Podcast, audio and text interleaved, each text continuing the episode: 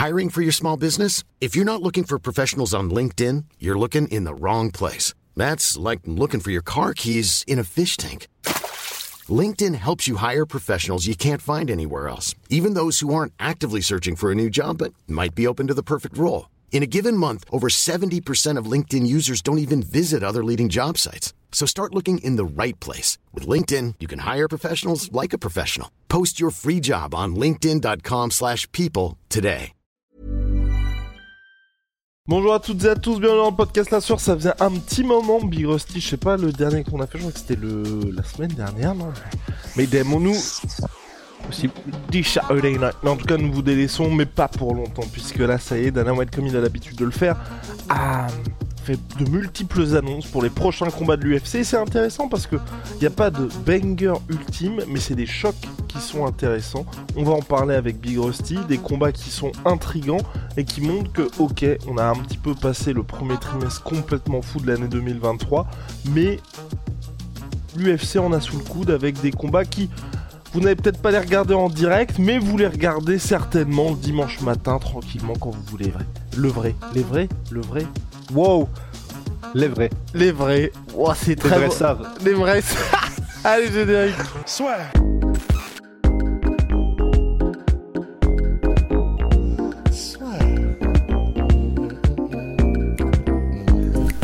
Paris sur le MMA avec une Unibet. Quelle sera l'issue du combat? Une soumission? Un chaos? Paris sur les meilleures cotes avec une bête. Big Rusty, Dana White a annoncé tous les combats. Il y a eu aussi euh, l'annonce, l'officialisation de Nassourdine contre Chris Curtis. Justement, sur cette UFC 289 à Vancouver, c'est peut-être, on peut peut-être commencer par ça, une carte où il y a un main event. Juliana Peña contre Amanda Nunes 3, je pense que, enfin, tout le monde s'en fout, hein. Euh, Ouais. Enfin, tout le monde s'en fout après ce qui s'est passé au deuxième combat où Amanda Nunes a remis les pendus à l'heure. Là, ça y est, tout le monde sait un peu euh, quel était le niveau de chacune. Mais ce qui est intéressant, c'est le reste de la carte avec en main event. Donc on rebook Charles Oliveira contre Benil Darush, extrêmement intéressant pour la catégorie lightweight. On a dit Nassourdine Imavov contre Chris Curtis, mais il y a d'autres combats, Rusty. Eh oui, il y a d'autres combats. Euh, tu m'as surpris. Oh, oh shit. Euh, oh shit. Il y a Khalil combats. Bah, déjà, Voilà. contre Chris Decaus. qui descend de poids lourd, Chris Daukaus. Donc euh, ça, c'est prévu pour que ce soit justement le plus gros banger possible debout et qu'il y ait un chaos à la fin de la journée. Il y a évidemment Wonderboy contre Michel Pereira. Euh, Ça, c'est pareil, c'est vraiment un. Tu sens que c'est un combat qui a été fait pour les fans.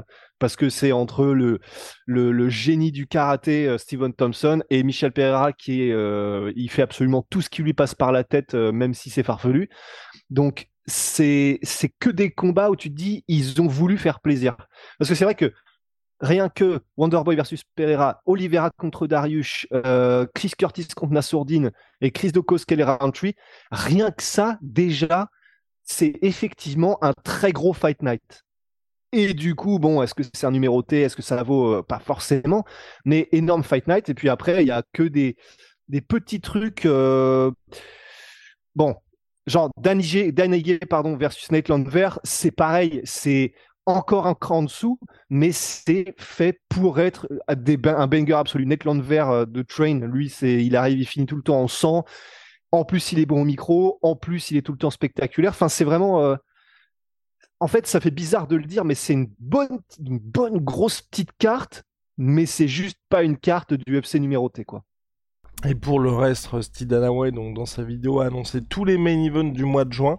Personnellement, à part, et donc on va en parler un petit peu plus en profondeur, à part le combat de Jack Hermanson, où je trouve que c'est un peu indigne même d'un Fight Night en main event, tout le reste c'est vraiment intrigant. Ah, tu m'as encore surpris. Euh, bah alors attends, Hermanson Allen. ouais.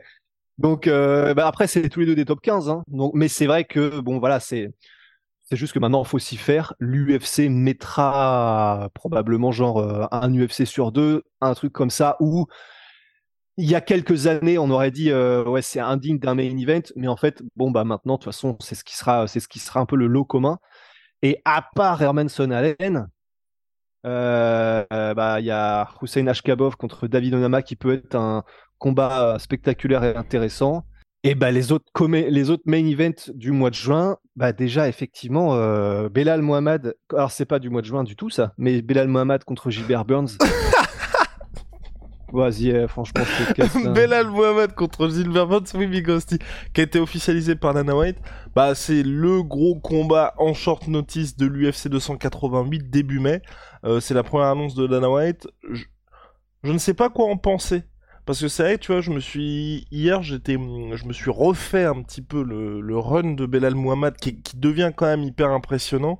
Et là, c'est un peu, enfin, on sent vraiment le pauvre, le pauvre Belal Muhammad parce que Gilbert Burns n'a rien à perdre dans ce combat-là parce qu'il vient de s'imposer contre Masvidal. Clairement, je pense que s'il gagne, il a, le title. Du côté de Belal Muhammad, je pense que c'est un petit peu, euh, tu vois, l'opportunité inespérée pour rester un petit peu dans le train chez les welterweight parce qu'on voit bien qu'il était écarté de la course au titre puisqu'il y avait Colby Covington qui tenait quand même un petit peu la corde. Il y avait ensuite Masvidal en cas de victoire contre Gilbert Burns. Là, moi, je trouve que c'est très dur pour lui et j'ai du mal à voir comment Belal Muhammad peut s'imposer aussi en si peu de temps parce que là, il a quoi Trois semaines pour se préparer pour un choc qui stylistiquement, c'est, enfin, moi, je trouve que c'est très chaud pour lui. Bah après, c'est ça qui est bien, c'est que c'est bah déjà respect aux deux, parce que euh, bah, les deux ont dit OK en short notice. Gilbert Burns qui vient de combattre, tu l'as dit, Rory Vidal. Donc respect. En plus, euh, Mohamed, euh, il a un peu hésité à prendre ce combat parce qu'il y avait peu de temps et beaucoup de kilos à perdre. Donc respect. Après, effectivement, euh, ça va être intéressant de voir si Belal Mohamed peut faire ce qu'il fait, ce fait de mieux, c'est-à-dire bah, wrestle, wrestle fuck un petit peu Gilbert Burns, le mettre au sol, l'y maintenir, l'immobiliser et le poncer. Voilà, sachant que la raison pour laquelle Ramzat a galéré, c'est aussi parce que Ramzat n'a pas réussi à faire du Ramzat contre Gilbert Burns, alors qu'il le fait avec tout le reste de l'univers. Donc, effectivement, ça risque d'être compliqué, en tout cas, de maintenir au sol Gilbert Burns et de faire vraiment quelque chose euh, avec lui pour Belal Mohamed. Et debout, il a montré qu'il pouvait faire mal. Il a un striking qui est peu académique et qui peut surprendre mais je pense quand même que Gilbert Burns fait plus mal et qu'il est même plus technique que Belal Mohamed. Alors, il a un style qui est un peu plus académique, mais il est, il est quand même plus technique, je trouve. Peut-être le fait que ce soit en 5 rounds euh, peut profiter à Belal qui a un style qui est moins explosif, qui est probablement un peu plus un style de besogneux euh, sur la durée. Donc peut-être que euh, après un premier round explosif, si jamais Gilbert Burns entre guillemets fait l'erreur de faire un premier round explosif, mais je dis l'erreur, mais d'un autre côté, il peut, ça se trouve, il peut mettre KO Gilbert Burns dès le premier round et c'est ce qu'il va essayer de faire pour vraiment, tu sais, comme là, il y a les histoires avec Colby Covington et que la catégorie welterweight, faut vraiment montrer qui est le patron euh, parmi les contenders. Bah, peut-être que Gilbert Burns aura justement là l'envie de, ok, j'arrive pour faire un vrai finish spectaculaire contre un mec que personne veut prendre. Mais si c'est pas le cas euh, et qu'il il est un peu plus économe, Gilbert Burns, je pense que même en y allant tranquille, il, peut dominer effectivement Belal Mohamed. Euh, pas en lutte, mais je dirais dans tous les domaines, dans le sens au sol. J'ai du mal à voir Belal Mohamed, même si on, le dit tout le temps et je finirai là-dessus, mais on dit toujours, bah oui, mais même si euh, Gilbert Burns est un génie du sol, il y a le sol euh, de JJB, de grappling, et il y a le sol de MMA où un gros lutteur peut te neutraliser, te nullifier, même si c'est euh, pas forcément plaisant à regarder. Donc peut-être que ça se passera, et peut-être que c'est ça que veut faire Belal Mohamed. Mais sinon, à part ça, effectivement, euh, je mets quand même une piécette sur, sur Gilbert. Ouais, c'est ça, c'est que Belal Mohamed en soi, il est excellent au sol, mais c'est pas le meilleur de la catégorie. Il brille surtout par ses game plans et l'application des game plans. Et c'est vrai que contre Gilbert Burns, qui a réussi à vraiment nullifier la lutte de Ramzat, je ne vois pas comment ça peut arriver. Belal Muhammad qui avait fait une très belle euh, prestation contre Sean Brady où justement là il avait maintenu le combat euh, debout. Je vois pas non plus réussir à mettre en place la même chose contre, euh, notre ami Pom Gilbert Burns parce que Gilbert Burns aussi tu vois c'est c'est là où moi je je loue tout le temps tous ses progrès depuis sa défaite contre Ramzat, contre contre contre Kama Ousmane, c'est qu'il y a eu ce combat aussi contre Wonderboy ou même contre Wonderboy, il n'a pas eu tant besoin que ça, tu vois, on pouvait s'attendre à un, Gilbert Moss qui allait exclusivement utiliser son sol, mais pas vraiment, tu vois, il a juste eu besoin d'instaurer un petit peu cette euh, euh, comment cette menace de changement de niveau pour ensuite réussir à combattre à son rythme face à Wonderboy et même à la fin, il se permettait de faire des choses debout qu'on n'aurait pas pensé possible d'un mec face à Wonderboy. Donc c'est pour ça que moi vraiment je, je me dis Traquenard pour Belal Mohamed, mais d'un, oui et non, parce que personnellement je pense que le stop pour Belal Mohamed, de toute façon on va voir ce qui va se passer dans le combat, sera arrivé tôt ou tard, parce qu'on est dans une catégorie où quand t'arrives au sommet du sommet du sommet, si t'es pas excellent au sol, mais quand je dis excellent, c'est que hum, t'es reconnu comme tout le monde en tant qu'expert ultime, tu vas soit taper Ramzat, soit taper Colby, soit taper Kamaru Usman. Et finalement, pour moi, le plus prenable, entre guillemets, pour Belal Muhammad, ou en tout cas pas prenable, mais où je, je voyais le plus de suspense pour lui, c'était contre Leon Edwards. Mais on y avait ce début de combat et Ok, ça n'a pas duré très longtemps, mais Leon Edwards prenait déjà l'avantage contre euh, Belal Muhammad avant qu'il y ait le hypo qui fasse que le combat se termine. Mais en tout cas, on va dire stylistiquement, c'est celui où je, pense qu'il a le plus d'occasion de s'exprimer. Big Rusty. Mhm. On avance avec les autres combats qui ont été annoncés par Dana White pour le mois de juin. Mais parce que je sais pas, il y avait quoi Parce que moi je pensais là, du coup, j'ai envie de parler de Sean Strickland aussi contre Abus eh Bah oui, voilà, ça, a été annoncé. Ah, c'est en juillet. Ah, c'est en juillet. Eh bah c'est parti, c'est parti pour le mois de juillet alors. Bah, c'est parti pour le mois de juillet. Bah, donc, c'est ça. Moi, en vrai, à part le fait qu'il déteste les Français, Sean Strickland, mais c'est plus une posture qu'autre chose, c'est plus pour faire de l'humour, en fait. Je pense qu'ils sont, ils sont pas les couilles. Mais, à part ce truc-là et le fait qu'il ait battu une autre gassure Nassourdine, euh, qui fait qu'on l'a un peu en travers de la gorge, en vrai, je peux pas m'empêcher de kiffer Sean Strickland, je dois avouer. Et du coup, bah ouais, mais oui, mais parce que je sais pas pour toi, tu vois, mais en vrai, il est tellement réel et authentique et il est marrant, il est vraiment marrant que, ok, il n'a pas le style de combat le plus spectaculaire, mais bon, bah, il est pas septième par hasard et il est tellement divertissant au micro que j'aime bien quand il combat, en fait. Et en plus, là, donc il avait déjà fait contre Nassourdine en prenant le fight en short notice. Là, il refait un truc qui, honnêtement, ne peut que plaire aux fans le fait de prendre un combat contre un mec qui est pas classé, qui vient d'arriver à l'UFC, qui a un seul combat et qui est un monstre, c'est un énorme risque, mais c'est un énorme risque pour un mec qui est dans le top 10 mondial de prendre un gars non classé et qui vient d'arriver. Et franchement, que Sean Strickland prenne ce combat comme ça, ça ne peut que plaire aux fans. Et d'ailleurs, là, les, réponses sont, euh, c'est unanime, tellement les gens sont en mode, ah oui, ok. Il parle beaucoup, ok, trash talk, mais d'accord, il a vraiment peur de rien, il s'en fout, il prend tout le monde. Et en plus, le combat est vraiment intéressant parce que Abus Magomedov, c'est un peu le monstre que qui a la, marche peut être être un peu haute du coup, mais que les gens vont découvrir. C'est un gars euh, à part la, la, la défaite qu'il a eu au PFL, mais un truc, tu sais, c'est pour ceux qui vont aller le voir, elle est sur YouTube, euh, cette défaite qui est, je crois, c'est en, moins d'une minute, en 18 secondes, un truc comme ça. C'est terrible parce que c'est un, de ses, un de ses KO. Il a pris un KO euh, genre euh, direct. Tu te dis, mais putain, mais qu'est-ce que tu veux faire contre ça? Dans le sens, c'est un KO, vous allez voir, il recule parce que le mec arrive avec un gros crochet gauche, un leaping left hook. Il se protège et en gros, le coup lui touche le front ça fait bouger un petit peu sa tête qui fait un mouvement de biscotte et KO direct. Donc il le prend pas sur la mâchoire, c'est pas sur la tempe, c'est pas derrière l'oreille, c'est pas dans le foie. C'est un petit truc qui fait juste un mouvement un peu bizarre de la tête et KO immédiat. Alors que lui, il avait sa défense comme il faut, qui reculait, etc. Il y a toujours des ajustements à faire, mais tu te dis, putain, c'est vraiment pas de bol quand même. Parce que, à part ce KO-là, c'est un monstre, Abus Magomedov. C'est, je vais pas faire la vanne, c'est un magicien, Albus, euh, d'un d'or, tout ça, même si j'y pense depuis ce matin. Donc voilà, je l'ai faite quand même, je l'ai placé. Mais c'est, il est sur une série qui est monstrueuse au KSW, au PFL, au WSOF. C'est un gars, il est bon partout. C'est un très gros lutteur de base. Là, il s'est découvert un amour de tout ce qui est front kick euh, au corps, à la tête, etc. D'ailleurs, c'est comme ça qu'il a explosé son gars à l'UFC dans son premier combat. Et il est terrifiant. Dans tous les domaines, il est difficilement prenable. Là, c'est juste qu'il va tomber contre le numéro 7 mondial, contre Sean Strickland, qui est une horreur à prendre. Mais si jamais il s'en sort bien et si jamais il le bat. I'm Sandra, and I'm just the professional your small business was looking for. But you didn't hire me because you didn't use LinkedIn jobs. LinkedIn has professionals you can't find anywhere else, including those who aren't actively looking for a new job, but might be open to the perfect role, like me. In a given month, over 70% of LinkedIn users don't visit other leading job sites. So if you're not looking on LinkedIn, you'll miss out on great candidates like Sandra. Start hiring professionals like a professional. Post your free job on linkedin.com/people today. Bah, le mec, là, euh, vous le connaissez peut-être pas encore, mais c'est un futur peut-être énorme problème en middleweight. Assez ouf hein, ce que fait l'UFC récemment en voulant vraiment Ah ouais. pousser les gars. Quand je dis ça, c'est Sean Strickland déjà qui avait servi de, de rampe de lancement à Alex Pereira. Là, c'est la deuxième Ouais. fois de sa carrière que ça arrive. Je pense qu'aussi c'est favorisé par le fait qu'Adesanya ait repris sa ceinture dans le sens où il faut vraiment des contenders frais.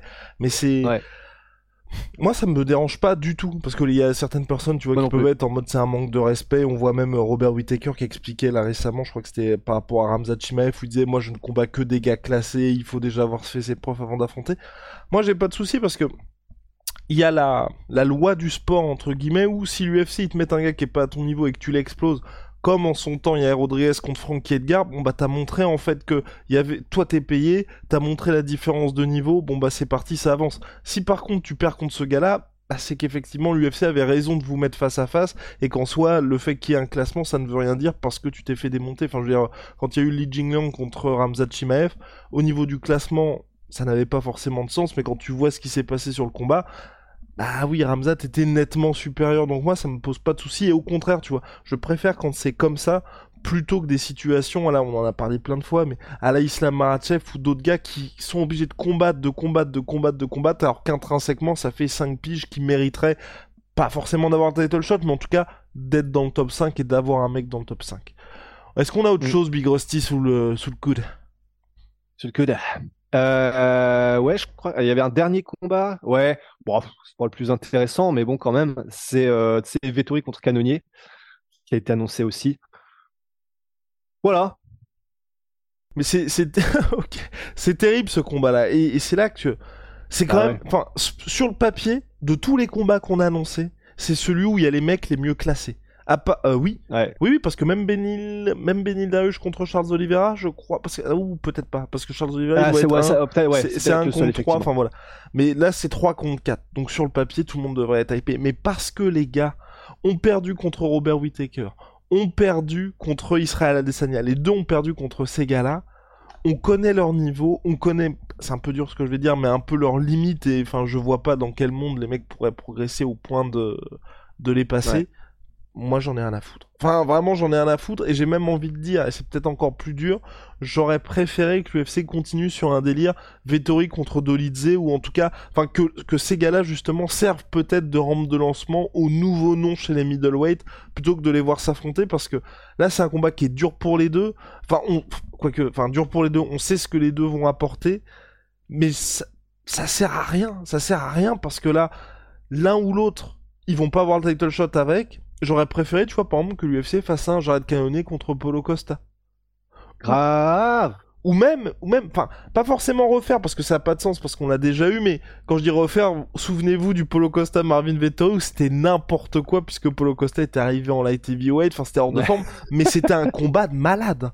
Parce que je crois Ouais, que c'est le combat où il y a eu le plus de coups échangés dans l'histoire de la catégorie middleweight parce que bah, Vettori pour le mettre KO faut se lever extrêmement tôt, Polo Costa c'est le même délire, donc euh, enfin si vous avez pas la finesse technique de d'Israël Adesanya c'est un peu compliqué, donc euh, non moi j'aurais vraiment signé pour des retrouvailles. Mais ce qui montre aussi peut-être que l'UFC nous prépare le fameux Polo Costa contre Ramzat Shimaev pour le mois d'octobre à Abu Dhabi. En tout cas, en tout cas on croise les doigts. Mais ouais, c'est des combats comme ça où ça m'intéresse pas trop. Mais c'est aussi une question, je pense, de personnalité parce que tu vois, même quand ils avaient fait Sean Strickland contre Jared Cannonier, où beaucoup pensaient que Sean Strickland avait gagné, moi c'est pas un combat qui m'intéressait. Enfin, à partir du moment où quand t'enlèves le côté personnalité et que t'as pas d'enjeu pour la ceinture ou que on peut se projeter Ouais. vers un nouveau run, moi je sais que j'ai beaucoup de mal avec ça. Mais même pour eux, en fait, je me disais, genre, même pour Vettori d'un côté et Canonier de l'autre, je me dis, c'est, ça doit pas être facile, en fait, de te dire, bon, bah, je vais combattre un mec, mais ça va mener nulle part, quel que soit le résultat que j'ai, Ouais. en fait. Parce que même si Canonier met le plus gros des KO, euh, c'est pas pour ça qu'il aura un nouveau title shot d'ici 5 piges, tu vois. Ouais. j'en rajoute. Mais en tout cas, pas bientôt. Et bah, pour Vettori, lui, euh, c'est très compliqué de gagner par finition. Et du coup, de toute manière, quoi qu'il arrive, il sait qu'il peut gagner ce qu'il veut contre Canonier. Ça ne le fera pas avancer. Bah, dans les classements de tête, mais euh, dans une perspective de titre, ça ne le fera pas avancer. Je sais pas comment ils font dans ces cas-là. C'est je pense que du coup, ils sont en mode bon bah, on va au travail quoi. On... Voilà, c'est une journée au bureau. Pour Mais toi, je- c'est- je- c'est- Pour toi, c'est le GOAT, Vettori? Bah, Non, évidemment. Non, mais Le oui. Italian oui. goat. L'Italian Bah. GOAT. Non, mais oui, c'est encore une journée de taf, mais. Ah, ça me. Tu vois, quelque part, Ouais, c'est bah- c'est assez compliqué. Surtout quand, quand t'es dans une, dans une situation bouchée comme ça où t'as perdu contre le 1 et contre le 2.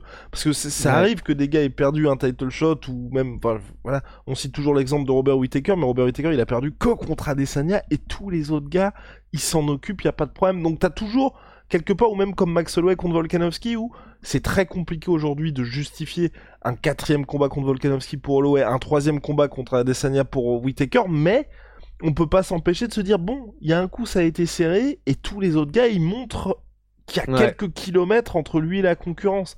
Alors que là pour les autres Ouais. gars ouais c'est ouais non moi je préférais vraiment que l'UFC tu vois s'en serve un petit peu pour faire monter d'autres gars ou ou quitte à juste faire des combats fun tu vois quelque part. Parce que là, Mais en fait, c'est ça. Voilà, moi, je, je suis pas trop excité non plus stylistiquement, tu vois.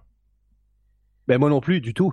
Mais c'est pour ça, effectivement, que bah, là, ce que l'UFC fait, euh, ou essaie de faire avec Sean Strickland depuis euh, plein de combats, de le mettre contre des gars qui, du coup, feraient monter ces gars-là, ce qu'ils ont fait avec Nassourdine, ce qu'ils font avec euh, la Abus Magomedov, bah, en vrai, franchement, faisons-le aussi avec des gars comme Marvin Vettori et des gars comme Canonier.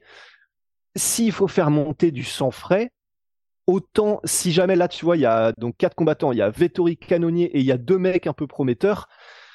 Euh, De toute façon, autant les, autant les mettre l'un et l'autre, Canonier et Vettori, contre les mecs qui potentiellement peuvent monter ou peuvent montrer quelque chose de nouveau. Parce que bah, c'est vrai que sinon, ou, soit des fun match-up, effectivement, euh, qu'est-ce qu'on pourrait mettre euh, C'est à la limite, ça, n'aurait aucun sens. Mais à la limite, tu vois, si Canonier il voulait euh, ne pas faire le cutting, maintenant vu que voilà, ce serait pas le même light heavyweight, tu vois, mais un truc en light heavyweight en mode euh, Canonier versus Pereira euh, pour un premier truc en. En fait, n'importe quoi me hyperait plus que là, ce combat-là qui ne va nulle part. C'est vraiment littéralement quoi. Que veux-tu, Big que veux-tu? En tout cas, on a terminé pour aujourd'hui. Shout out à Monsieur P. Monsieur Protein. Moins dépensé aujourd'hui. 34% sur tous mes protéines avec le code la sueur. C'était exceptionnel. C'est aujourd'hui. C'est moins 34% sur tous mes protéines avec le code la sueur. Big Rusty, bien joué. Ilia Topuria contre Josh Emmett. Big Rusty, on allait oublier le plus important. Un véritable choc pour la catégorie featherweight. Je suis salement hypé parce que là, c'est écrit Fight of the Night de tous les côtés avec ce combat-là. Pour moi, j'ai juste très très peur pour Topuria parce que jusqu'à présent, ok, il m'impressionne parce que c'est quelqu'un de spectaculaire, mais je ne crois pas à Ilia Topuria en tant que futur champion featherweight parce qu'il se prend beaucoup, beaucoup, beaucoup trop de coups pour moi. Et s'il y a bien un mec dans cette catégorie avec lequel il faut pas jouer avec le feu, c'est Josh Emmett. Et donc c'est pour ça que j'ai très peur. Mais en tout cas, c'est un vrai banger et c'est aussi un combat comme ce dont on a parlé précédemment avec Magomedov contre euh, Sean Strickland où l'UFC veut vraiment avancer avec l'un de ses prospects. Ouais, carrément. Bah, c'est effectivement, c'est un bon test de tous les côtés parce que Josh Emmett, c'est aussi un bon lutteur. C'est un mec effectivement qui envoie tous ses coups, t'as l'impression, à fond. Donc c'est c'est bien d'un autre côté parce que si jamais Topuria, un peu à la euh, Chimaev contre Burns, même s'il galère, mais s'il bat Josh Emmett, bon bah là ça veut dire que honnêtement, tu peux le mettre dans un combat pour le titre si besoin, ça choquera pas. Il y aura peut-être des gars qui le mériteraient un peu plus, peut-être, mais ça choquera pas. Donc en vrai, deux combats entre, donc si je ne m'abuse, deux mecs du top 10. Là, pour Topuria, c'est le moment de vraiment mettre le dernier clou dans le cercueil de je suis là et euh, je suis le prochain contender et ça va faire mal. C'est et puis effectivement, je ne vois, je vois difficilement comment ça pourrait être un combat chiant. Je, je ne je vois pas. C'est les deux envoient la sauce au maximum debout. Euh, Topuria, c'est un véritable euh, magicien au sol et c'est un mec que, que personne ne veut vraiment tester dans ce domaine-là parce que c'est trop dangereux. Il vient quand même, euh, même si Bryce Mitchell n'était pas dans les meilleures conditions, il vient quand même de soumettre Bryce Mitchell. C'est ce qui est quand même, ce qui veut dire quand même quelque chose. Donc, euh, énorme banger. Effectivement, en plus, les enjeux sont tels, surtout du côté de Topuria, que ça peut être très intéressant pour la suite. Non, franchement, là, euh, très bon matchmaking en vrai encore de la part de l'UFC. Là, pour, euh, on n'est pas sponsor, hein, mais il faut le dire. Quoi. Oh si, si, ah, on peut dire, on peut dire, on peut dire, on est payé par l'UFC tous les mois. On soit des dizaines de millions de dollars, les gars. Euh, mais ouais, non, je suis très très très chaud pour ce combat-là et non, tu vois, je serais pas contre euh, que le vainqueur prenne Max Holloway, tu vois. Grave. Ouh là là. T'imagines si Topuria fait une grosse perf, un Topuria Holloway en plus, on gagnerait un peu de temps pour Max Holloway dans le sens bon ok il y a encore quelqu'un qu'on peut lui mettre qui serait intéressant enfin après on dit ça mais d'un autre côté est-ce que l'UFC aurait pas intérêt à justement garder Topuria pour un contender pour Alex en fait plutôt? Parce que c'est c'est le champion à qui il faudra donner un contender surtout. C'est vrai, c'est vrai, mais ce que le champion a dit, Volkanovski, c'est qu'en haut l'UFC lui a proposé la revanche contre Islam Makhachev un peu plus tard dans l'année, et il voulait pas oh. s'arrêter euh, Volkanovski, du coup il a dit bah je prends euh, Yair Rodriguez entre temps, et du coup il affronte Yair Rodriguez en juillet, ouais. Ah mais quel beau gosse Ouais. Euh, non, c'est fort hein, parce que Yair Rodriguez, c'est, je, je, pense que Volkanovski va le battre, mais c'est pas, c'est pas un mec facile en fait, Yair Rodriguez. C'est pas un mec facile et et tu vois, je m'étais refait il y a pas longtemps le combat, euh, et c'est pour ça que moi ça me fait vraiment très peur, tu vois, le combat Yair Rodriguez contre Volkanovski, c'est encore une fois comme ce qui se passe là avec euh, Pavlovich contre Curtis Blades, moi ça m'énerve beaucoup quand il y a des gars qui montent dans la catégorie, qu'on a vu leurs limites face à un style de combattant en particulier, qu'ils ne réaffrontent pas ce combattant avec ce style, parce que tu peux progresser, mais tu, il y a rien de plus vrai que ce qui se passe dans la cage. Et le problème c'est que depuis euh, Yair Rodriguez, il a affronté que des strikers, et quand il a affronté Max Holloway, Max Holloway, il a gagné parce que Max Holloway a utilisé sa lutte, ce qui n'arrive jamais. Ce qui n'arrive jamais. Et donc si Max Holloway gagne un combat contre toi en utilisant sa lutte, qu'est-ce que va faire Volkanovski? Voilà. Surtout, effectivement, que c'est là où ça avait pêché contre Frankie Edgar. Alors, c'était il y a, euh, il y a plusieurs printemps, hein. mais c'était tellement clair et net qu'effectivement, euh, on a envie de se dire, bon, bah, du coup, là, il y aura le nouveau test de la lutte contre. Ben, le problème, c'est que ce sera contre le champion, quoi. Donc, euh, ça, effectivement, ça peut être compliqué. C'est pour ça. Mais, mais et tu, et tu vois, d'une certaine manière, en fait, je. C'est presque une victoire pour moi de Yair Rodriguez, tu vois, parce qu'il a affronté Max Holloway qui est l'un des meilleurs strikers toutes catégories confondues et il a obligé Max Holloway quand Max Holloway était un peu ouais, oui, loin et que bah c'était chaud à utiliser parce que c'était enfin clairement quand vous regardez les moments où Max Holloway utilisait sa lutte c'était t'avais pas du tout ce côté bon bah ok on va faire un game plan où il va y avoir les changements de niveau on va instaurer ça. Non c'était en mode euh, panique à bord là les gars ouais c'est ça. Donc non, euh, c'est pour ça je pense que ça va être très très ça va être très très chaud même si bon je pense que le fait que voilà Volkanovski arrive à chaque fois avec des bons game plans il a montré tous ses progrès. Enfin sa lutte, il l'a toujours utilisé. Il a montré tous ses progrès en lutte défensive contre Islam Makhachev et vous savez que quand vous faites de la lutte défensive, vous faites aussi de la lutte offensive. C'est pour ça que moi ça me ça m'inquiète un peu pour lui. Mais bon, réponse au mois de juillet prochain. Resti, on a terminé? Ouais, bah juste évoquer le fait quand même que c'est historiquement c'est toujours des très mauvais bails de prévoir des combats après quand t'es euh, soit un contender soit un champion en mode euh, ouais ouais bon là j'ai Rodriguez mais après moi je vise quand même ça donc, est-ce que, euh, le, est-ce que la, malédiction de euh, parler d'un combat qui se passe avant celui que tu as prévu s'appliquera au Volkanovski? Bah, On verra. Réponse très bientôt. À la prochaine.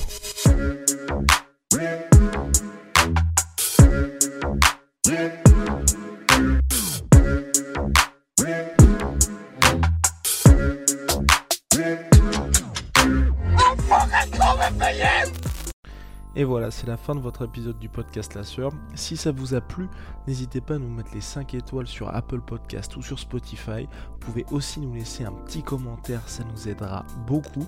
Et si vous voulez aller plus loin avec nous, vous tapez La Sueur sur toutes les plateformes ou sur les réseaux sociaux, vous nous trouverez. Et là, vous nous écoutez très certainement en audio. On est aussi en vidéo sur YouTube, mais également sur Snapchat. Là encore, vous tapez la sueur et on sera là.